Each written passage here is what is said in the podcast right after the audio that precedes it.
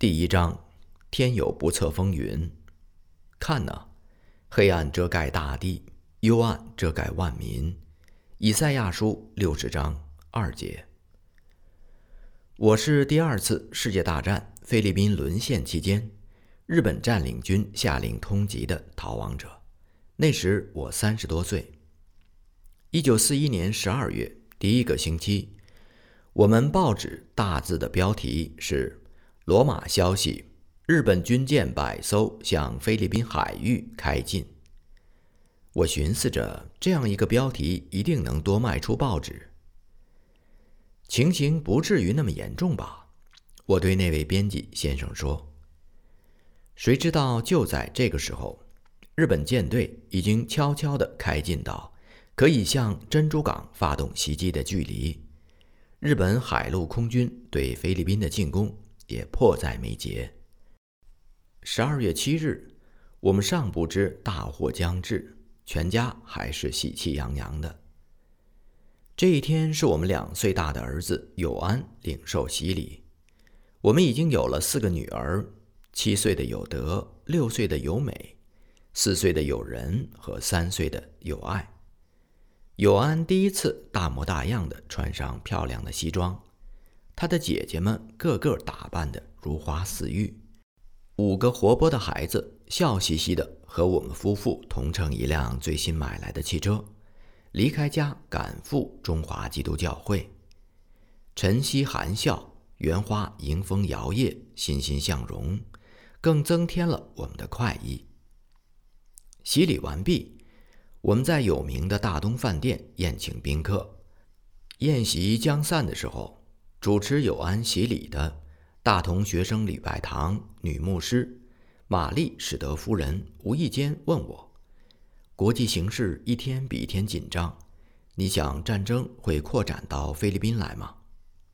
史德夫人以为我作为新闻界人士一定能知道答案。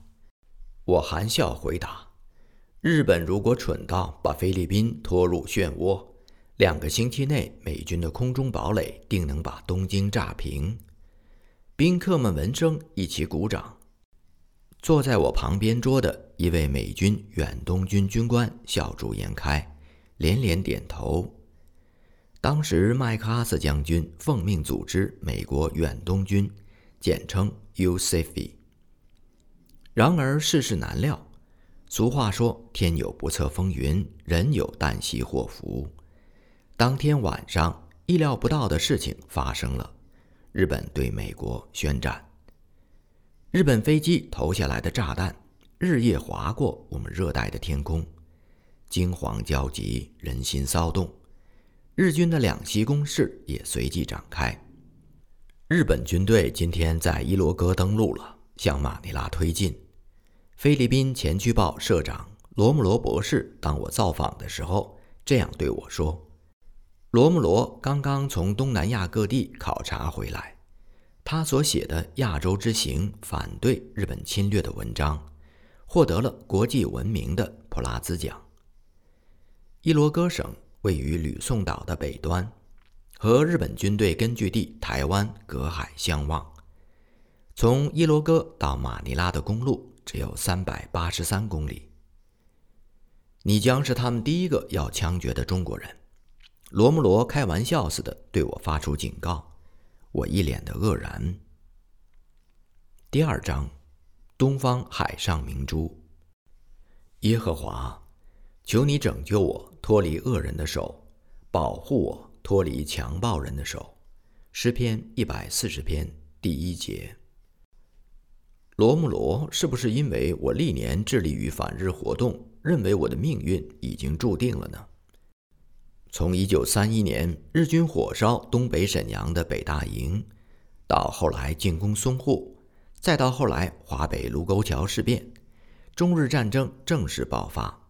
这些年来，我们的报纸始终反对日本，主张抗战。我和一帮朋友策划创立了反日组织，展开抵制日货的活动。在马尼拉华人历次举行的反日群众大会上。我也总是演讲者之一。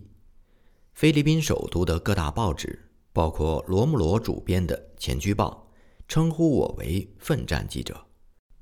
早在抵制日本的运动开展之前，菲律宾新闻界就已经知道我是一个敢于拼命的同行。我曾经为了救护一个被主人虐待的女仆，和她的主人进行了一场长时间的诉讼。事情的结果是，高级法庭以诽谤罪判处我两个月的徒刑。最后，幸好大理院支持我的立场，撤销了控案。整个菲律宾的报界为争取新闻自由的胜利热烈庆祝，这件事在当时轰动一时。当抵制日本的运动达到巅峰的时候，我又面临另一场官司，是日本总领事馆对我提出的诉讼，指控我写文章侮辱他们。当时马尼拉市检察处以维护新闻自由为理由撤销了控案。如今日军已经攻进了菲律宾，毫无疑问，他们一定会把我列入必须清算的黑名单。几天之后，罗姆罗便离开了他的报馆，参加美国远东军去了。不久，官方传来消息，八十艘日本军舰在北吕宋灵牙渊海湾被发现。接着传来的是麦克阿瑟亲赴战地的消息。美国远东统帅把总部移往巴丹半岛，距离马尼拉西南七十七公里。马尼拉正式公布为不设防的城市。小老百姓们不晓得珍珠港美国海军损失的极为惨重，大家还期望着美国援军的迅速到来。我们估量着战局，应该不是在几天之内。而是在几个小时之内便可扭转过来。对我妻子来说，战争所带来的巨变绝对意想不到。日军一旦攻进来，对我本人乃至我全家，都将是致命的打击。为什么平安的家庭要受战争破坏呢？他在忧心中这样祷告求问神。我的妻子蔡德美。来自一个远在西班牙统治菲律宾时代就加入菲籍的华裔家庭。他的曾祖父苗连络米拉什哥，中文名字蔡浅，是19世纪末到20世纪初一位很成功的商人。我妻子幼年在马尼拉圣公会幼稚园就学，后来进入中央书院。她是一位虔诚的基督徒。当初我们恋爱的时候，他就劝我陪同他到礼拜堂听布道。之后不久，我就依从了他的建议，受洗归主。从传统意义上说，我是出自三代佛教徒的家庭；从教育上说，我自幼学习儒家理论；从职业上说，我是一个倾向思想自由的报人。感谢上帝的怜悯。借着我妻子的鼓励，使我在信仰上接受主耶稣基督的救恩。可是要在经历苦难磨练之后，才深深领悟重生的意义。我们于一九三二年结婚，婚后有五个孩子先后出生，一家人过着一向蒙福美满的家庭生活。菲律宾地方平静。马尼拉本是一个安宁的城市，我妻子当然不会有应付战争祸患的准备，此时难免非常震惊。菲律宾的民族英雄黎莎形容菲律宾是东方的海上明珠。菲律宾群岛地处亚洲大陆五百公里外边缘的东南端，有大小岛屿七千个，由北至南一千二百公里。由西至东七百公里，分为三个大的区域，即吕宋、美西耶和棉兰老。菲律宾北边临巴士海峡，南到西里伯海，西到中国海，东到太平洋。其中一部分被称为菲律宾海。岛屿当中最大而且人口最多的是北部的吕宋岛。这里群山嶙峋，平原肥沃。菲律宾的首府马尼拉耸出海湾，距希拉玛丽一带的大山不远，是吕宋岛的中心，也是航运交通活动的重镇。菲律宾群岛不但是太平洋贸易的一个天然中心，也是扼守东南亚的险要。在美国的统治下，成为阻止日本南侵印尼和澳洲的屏障。菲律宾的祖先是马来人，由于通商往返，因此他们在血统和文化上也受到其他民族的强烈影响，尤其是中国人、印度人和西班牙人。早在唐宋时代，中国大陆南部的商人便来到菲律宾，与当地人民联姻共处，和菲律宾人打成一片。后来，一大部分菲律宾人，包括19世纪末期被西班牙统治者处决的民族英雄黎刹博士，都有中国人的血统。在西欧向东方展开的大航海时代。麦哲伦于1521年在菲律宾南部登陆，开启了西班牙对菲律宾的四百年统治，也使菲律宾成为亚洲唯一信奉基督的国家。1898年爆发了美西战争，战后菲律宾改由美国统治。美西战争的时候，菲律宾人曾经举起独立的旗帜，后来遵从了巴黎条约。接受美国的统治。美国管理菲律宾的这半个世纪，开始了一个全新的时代。兴办教育、商业、交通、公共行政，尤其是政治上提倡民主自由思想。菲律宾一时被视为显扬民主政治的东方橱窗。这个时期，菲律宾在奎松。与西照奥斯敏纳的领导下，开始争取独立，并获得美国的同意，于1936年成立了自治政府，实行内政自主，由奎松任总统，奥斯敏纳任副总统，麦克阿瑟将军任军事顾问。这是独立的前奏。然而，人民对国家前途的热切盼望。现在却被日军从北部发动的攻击打得云消雾散了。我与罗穆罗谈话之后，转而去探望了另一位同业，美国人所办的《马尼拉公报》的主编维于孟利。我们都认为马尼拉将在几天内失守，但也相信圣诞节前夕美国总统罗斯福在广播中发出的诺言必能实现。罗斯福说：“有力的支援已在途中，菲律宾定将救回。然而，在被救回之前，当然免不了一段悲苦和艰难。坐在家里，不要乱动。”于为这样劝我。这段时间不会持续太久，他接着说。于为以为日本人将像他一样天真，遵守国际公法。纵使占领了马尼拉，他们仍会允许我们生存，等候美军打回来。然而，留在家里坐待敌人到来，就是坐以待毙。我对余维的劝告不抱任何希望。十二月二十九日，我宣布我们的报纸《新闽日报》停版，然后解散了全体职工，以沉痛的心情把我们的报馆工厂关闭了。向全体职工同事辞别。我请他们各自寻找出路，他们同我牵挂的越少，反而越安全。美军一定会回来，我们也一定会回来。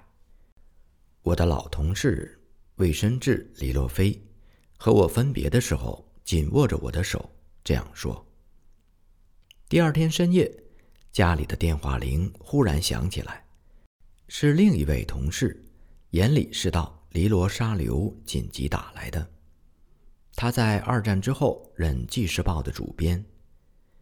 仙达洛失陷了，他在电话里叫道：“仙达洛是离马尼拉差不多四十五公里的一个重要市镇，是马尼拉东南方向的门户。赶快把报馆一切文件记录销毁，你要赶快逃命。难得这位同事在紧急关头还挂念着我和报馆其他人的安全，我唯有离开马尼拉出走，而且不要留下任何痕迹记录，以免拖累报馆的同事们。第三章，逃命与被擒。耶和华，与我相争的，求你与他们相争；与我相战的，求你与他们相战。拿着大小的盾牌起来帮助我。诗篇三十五篇一至二节。马尼拉失陷的前夕，忠贞与人格面临着试验。大部分的人心还是坚定不移。有一些人已经准备去讨敌人的欢心。日军从两面夹攻，轻取了马尼拉。在伊戈罗获得初步成功之后，他们立刻派大军从灵鸭渊海湾登陆，同时从南面进攻。马尼拉市区周围多处起火，显示出警备部队已开始焚烧军事设备与供应。南面的汽油库。班达干火势很大，浓烟蔽天，数公里之外也看得见。全城黑暗的日子开始了。美国远东军已经全部撤离。我妻子动手准备全家撤退，孩子们将平日华丽的衣服收了起来，换上经得起逃难生活的新制耐用粗布衣。我妻子深知。日军一旦入城，定将搜捕反日分子。他含泪地求我：“现在还有一点点时间，你必须马上离开。”我问他：“一家人怎么办呢？”家人很难这时跟你走，必要的时候我们也会离开。他回答道：“我妻子坚信，我走得越早，逃脱的机会就越大。我不知道要逃往哪里。”事前没有计划，现在更没法子计划。但我已经不能不走，而且必须马上走。我本想依照同人罗穆罗的做法，前往巴丹半岛，去投奔美国远东军。然而军事形势巨变，在我动身之前，麦克阿瑟元帅已经下令遣散几个师的部队，开始裁减兵员，不再招募新人。我太迟了。这时，我约了一位亲信朋友杨世炳到我家里商量。世炳是中华总商会的秘书长，又是反日组织抗敌后援会的秘书长，应该也是日军搜捕的对象。商量之后，世炳决定和我一起逃亡，把他的妻子费里敏娜和他们的儿子亚瑟。送往大同学生礼拜堂宿舍，托牧师史德夫人照看。柿饼和我年龄相近，几年前经由我们夫妇介绍和史德夫人相识，我们两家来往很密切。柿饼同意和我一起逃亡，使我胆子壮了起来。我们正计划如何出走，邻居老朋友桂华山，我们叫他丹尼。突然跑进来，他大我几岁，人很机智，平时做进口生意，是抗敌后援会的委员之一。他见面就问我：“你们在计划离开马尼拉往山里去吗？”“是的，既然不想投降，当然也没有别的路可走。”我回答。